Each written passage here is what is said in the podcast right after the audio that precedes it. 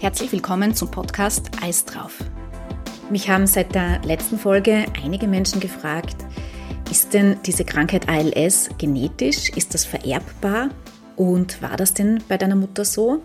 Ähm, also was meine Mutter betrifft, kann ich das ganz klar beantworten. Da wurde das ärztlich, also von ärztlicher Seite ausgeschlossen. Meine Mutter hat sich sehr schnell darum bemüht, dass das passiert, weil das ja doch auch ein beängstigender Gedanke wäre, dass vielleicht auch ihre Kinder oder Enkel diese Krankheit erben können. Dem ist Gott sei Dank nicht so. Es gibt allerdings eine genetische Form oder eine vererbbare Form von ALS. Und meinen Informationen zufolge hatte das als prominentestes Beispiel Stephen Hawkins.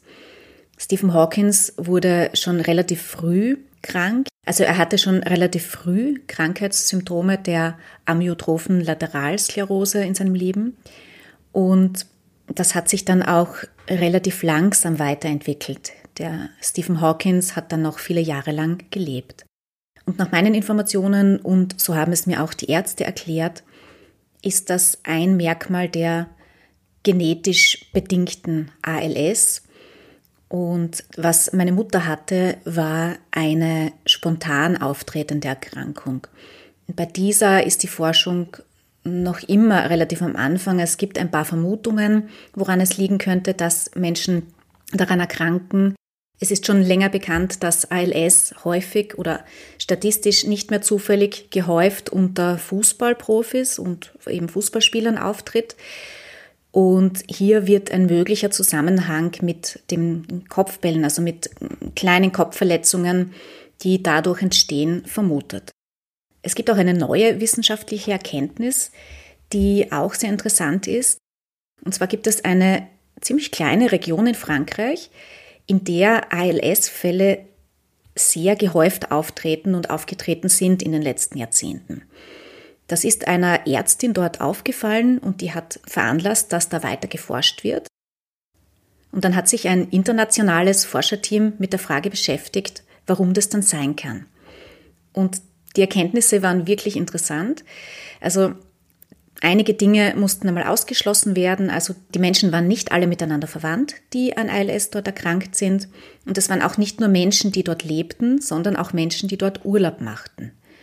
Und nach langjähriger Forschung ist man draufgekommen, beziehungsweise hat die Studie ergeben, dass es möglicherweise einen Zusammenhang gibt mit dem Verzehr von einem bestimmten Morchelpilz, der dort als Spezialität gilt und sehr häufig gegessen wird. Und diese Studie ist auch im Journal of the Neurological Sciences nachzulesen. Ich werde den Artikel in der Folgenbeschreibung verlinken. Die Krankheit ALS ist seit mehr als 150 Jahren bekannt. Sie wurde entdeckt vom französischen Neurologen Jean-Martin Charcot. Und so unglaublich es auch ist, seither gibt es keine Chance auf Heilung.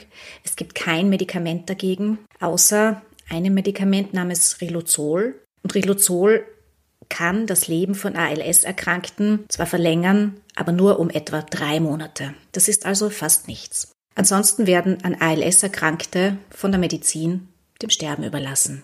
Man muss es so klar sagen, die ALS-Diagnose gleicht einem Todesurteil. Und es ist ein Sterben auf Raten, meist bis zum Schluss bei vollem Bewusstsein. Denn bei ALS ist das Gehirn nicht betroffen. Das heißt, die Patientinnen und Patienten bekommen bis zu ihrem Tod meistens alles voll mit. Ja, wir sind also da gesessen nach der Diagnose und haben darauf gewartet, dass der Schrecken beginnt. Die Uhr hat getickt und das tat sie unaufhörlich. Was auch immer kommen würde, denn der Verlauf ist bei jedem und jeder Erkrankten anders. Es war ein bisschen wie die Ruhe vor dem Sturm, weil irgendwie war ja noch alles fast normal. Doch das änderte sich schnell. Die Sprache meiner Mutter wurde immer leiser und immer verwaschener. Sie wurde sehr schnell müde, denn man muss wissen, dass durch die schwächer werdende Atemmuskulatur mehr CO2 im Körper bleibt. Und das macht müde und schwach. Das Gehen wurde holpriger und nach ein paar Stürzen zog ein Rollator bei meiner Mutter ein. Mit diesem ging sie dann noch ein paar Wochen ihre Runden, die immer kleiner wurden und schließlich nur mehr aus ein paar Metern bestanden bis sie gar nicht mehr aus dem Haus ging. Die Stiegen des Hauses waren anfangs für sie noch zu überwinden, später dann nur mehr mit Festhalten. Und es dauerte sehr lange und dann wurde es Zeit, das Haus behindertengerecht umzubauen. Denn der obere Stock war für meine Mutter nicht mehr erreichbar. Sie ließ gemeinsam mit ihrem Mann Badezimmer und einige andere Dinge umbauen, sodass sie weiterhin zu Hause leben konnte.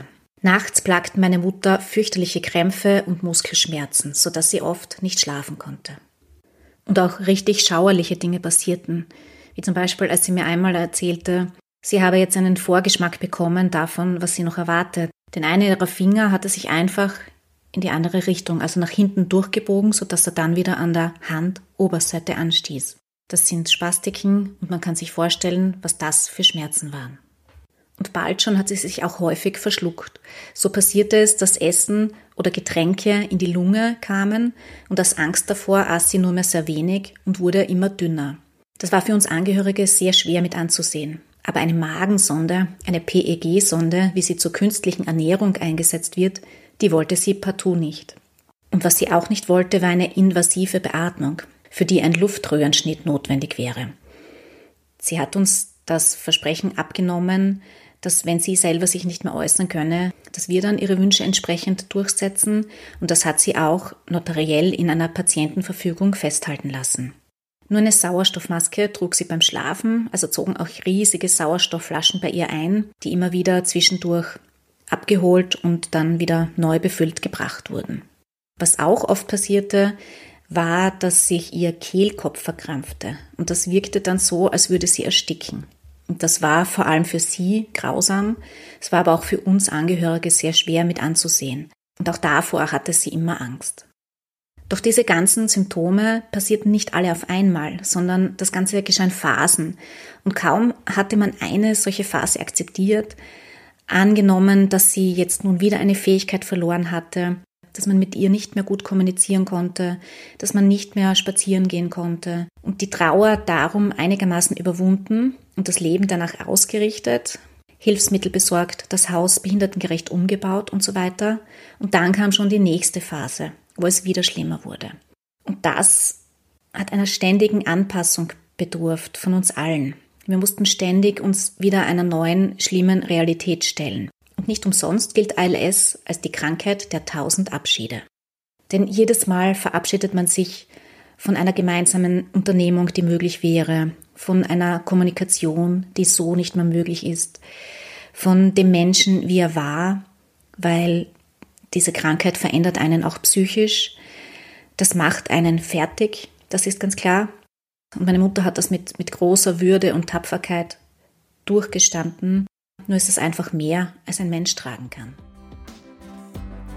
Ich freue mich, wenn ihr zuhört. Ich freue mich, wenn ihr den Podcast weiterempfehlt, wenn ihr mir gute Bewertungen auf Spotify oder Apple Podcast gebt. Auch das hilft. Aber am meisten freue ich mich, wenn ihr über das Thema sprecht in eurem Bekanntenkreis, wenn ihr auch in eurem Umkreis dafür Aufmerksamkeit erreicht. Wie ihr für die ALS-Forschung spenden könnt, erfahrt ihr im Link in der Folgenbeschreibung. Und auch die Homepage zum Podcast werde ich verlinken. Das Geld geht direkt an die Forschung an der Charité in Berlin.